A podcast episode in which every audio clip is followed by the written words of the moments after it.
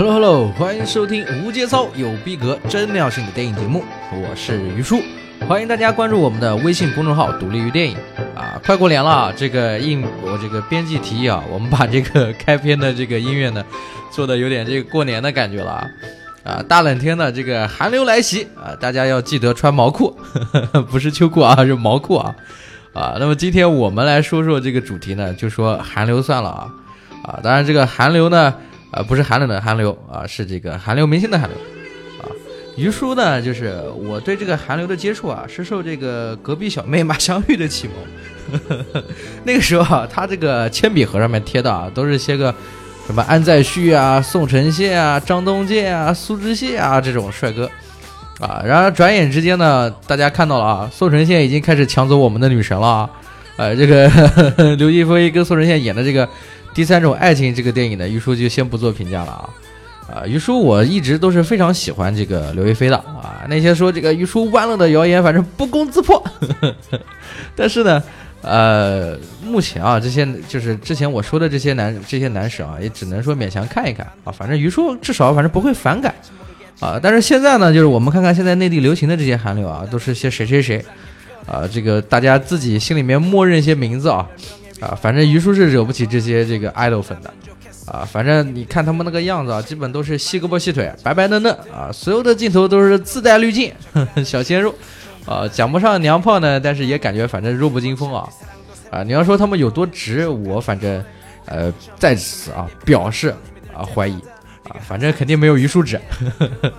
作为一个纯爷们的。呃，于叔觉得啊，就是男人还是得有男人的样子啊，就算不要求有这个彭于晏这种完美的这种健美身材啊，啊，也要像 于叔这样有有这种绝世容颜啊，这个要有一点阳刚之气啊。那么自恋完了啊，于叔就来跟这个怀怀旧啊，来跟大家说说啊，就是这个入得了我法眼的这些啊，这个韩国韩国明星啊。那么今天我们要说的这个人呢，叫做袁冰。哎，最后这个还是绕到男人的话题来了。啊，袁冰他呢，呃，当年是出演了这个叫《蓝色生死恋》啊，一炮而红啊，不知道大家还记不记得这部电视剧了啊？啊，他当时可以说已经是不能用红的发紫来形容啊，简直可以说是，哎，把整个亚洲都红了个底朝天啊！那时候呢，就是只要跑到街上面随便喊一句啊，袁冰我爱你，就可以达到一呼百应的效果啊！妹子们光听到名字，基本上就已经是呼吸急促、心跳加快了啊！当时呢。他完全啊，可以就靠这个势头啊，再多拍两部电视剧啊，不管质量如何啊，可以说他只要光靠这个人气啊，啊就能赚一大笔钱啊。但是呢，袁冰呢，他当时没有这样做啊。之后呢，他在又主演了一部这个日韩合拍的一部剧啊，叫做啊《命运之恋》啊，还有这个一部电影叫《杀手公司》。之后呢，袁冰他呢就跑去这个农人大学啊学这个戏剧影视了啊，直到毕业呢又去读了这个硕士。啊，这个袁冰的这种学霸精神啊，可以说是啊，让大部分的学渣没有生存下去的勇气了啊！啊，直到这个袁冰啊，他这个充电归来，那个时候呢，已经是二零零四年了啊，和张东健一同主演了这个姜帝圭执导的这个《太极旗飘扬》啊，这部电影呢，大家可以注意一下，它是当时是刷新了韩国电影的票房记录啊。当时呢，除了这部电影，还有一部就是和这个袁冰呢和这个申河君啊主演了一部电影叫《我的哥哥》。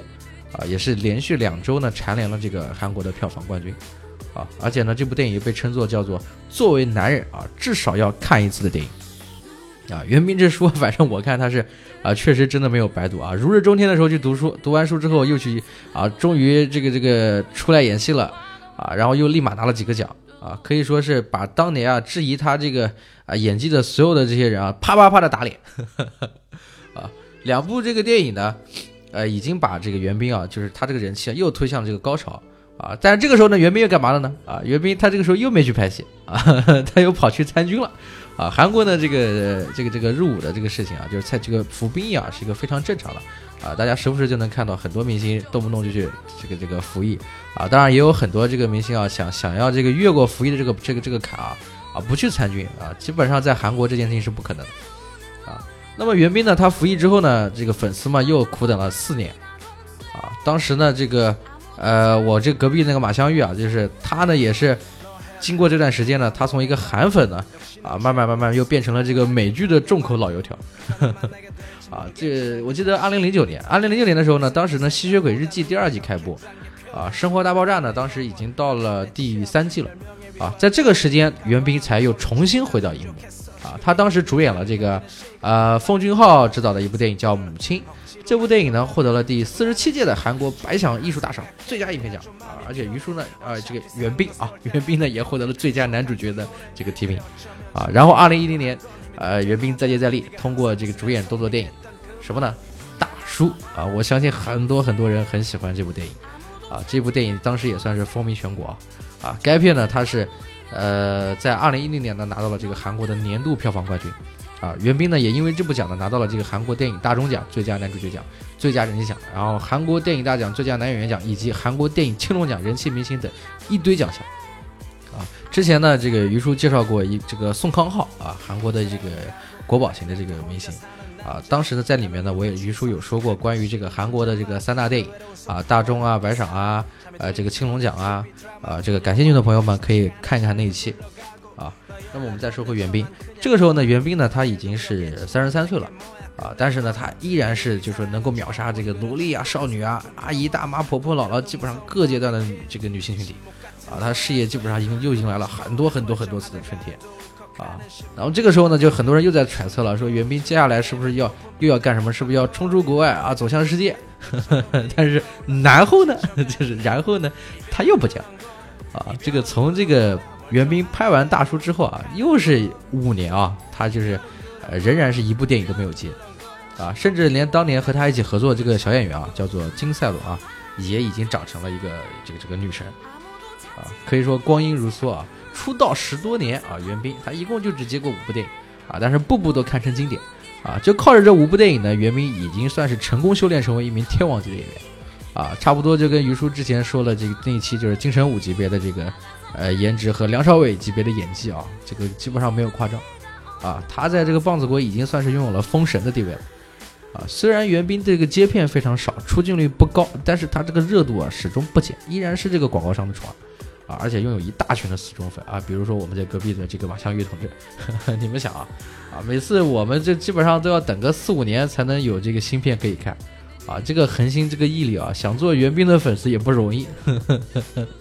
啊，况且袁彬这个这个颜值呢是嫩可鲜肉，熟可型男，怎么看都不会腻。明明长得帅，但是又完全不愿意靠脸吃饭啊！于叔发现啊啊，太多人跟于叔这个有相同的特质了啊！于叔就喜欢介绍这样的明星。啊，除了这些这个这个颜值之外呢，袁彬后来啊，呃，他不拍片子的时候又跑去干嘛？他又跑去这个联合国啊做慈善去了。啊。所以说他这个片子虽然是四五年出一次啊，但是这个慈善的消息啊，我们是年年都能看到，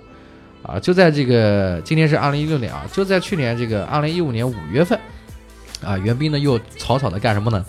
啊，低调的和这个李代印呢这个结婚了，啊，这个当时呢他们这个礼堂是用麦田啊，就麦田代替礼堂，在这个麦田上做的户外婚礼，手捧花呢当时是用这个野花做的。啊，据这个韩国新闻上说啊，这个连这个喜宴啊也是袁彬家里面人啊自己亲手做的，啊，据统计，啊，整场婚礼一共加起来呢花了不到六千块钱，啊，这和我们某教主啊这个的某女神结婚的时候啊，呃，这个这个这个不能比，啊，如此节俭，如此朴素，啊，总之呢，这个这个男人啊，他已经是做到了，就是什么都是低调低调低调，非常低调就对了，啊，而且你完全找不到黑点。就有点像咱们这个之前说的张震啊、金城武啊，就是不不会有很多人黑他，自己又非常努力。好，那么今天呢，我们这个节目呢已经基本讲完了啊。喜欢袁斌的朋友呢，欢迎关注我们的这个微信公众号啊，独立于电影啊，回复袁斌啊，有惊喜。于叔在这里就不剧透了啊。那个谢谢大家，那么我们下周再见。